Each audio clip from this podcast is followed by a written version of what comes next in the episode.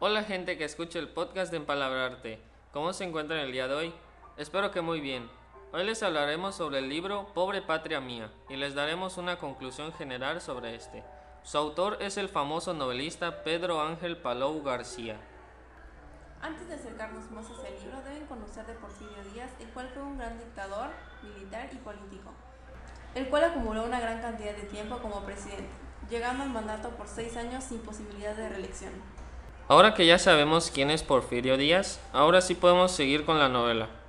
Al hombre, al militar y a su vez general, reconocido por sus acciones bélicas, alguien a quien siempre le importó su país, a una de las máximas figuras representativas del liberalismo en México, el presidente, el dictador, muchas veces aclamado por el pueblo como un vil tirano, expresa en el libro sentimientos muy fuertes hacia su nación. Bajo un régimen encabezado con un sistema político enlazado a través del orden y el proceso para la nación, al héroe de la paz, el señor José de la Cruz Porfirio Díaz Mori.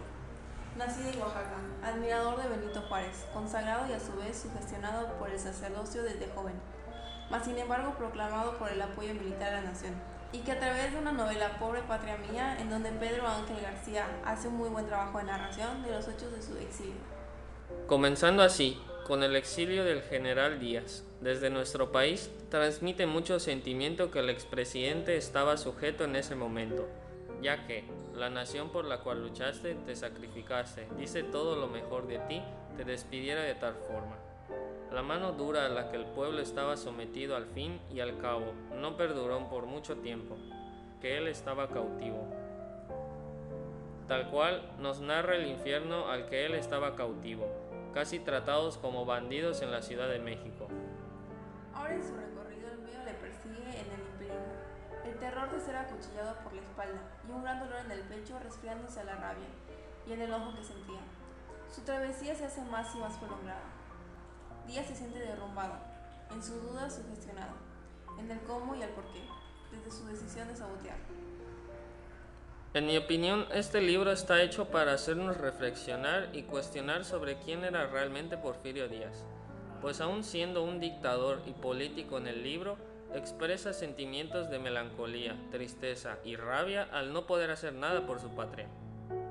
Bueno, en mi opinión este libro nos relata y además destruye la imagen que la mayoría de nosotros tenemos de un gran dictador, porque usualmente tenemos la imagen de que un dictador es de carácter fuerte e inquebrantable, pero en el caso de Porfirio Díaz se dejó consumir por sus propias inquietudes y uno creería que un personaje de la talla de este no dejaría que esto le pasase.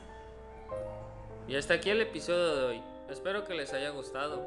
Si quieren que leamos para ustedes algún cuento, leyenda o fábula, contáctanos por nuestras redes sociales. Nos puedes encontrar como Empalabrarte Oficial en Instagram y Empalabrarte en Facebook.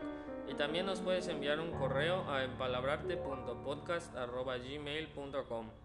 Nosotros somos David y Elisa. Y esto fue Empalabrarte.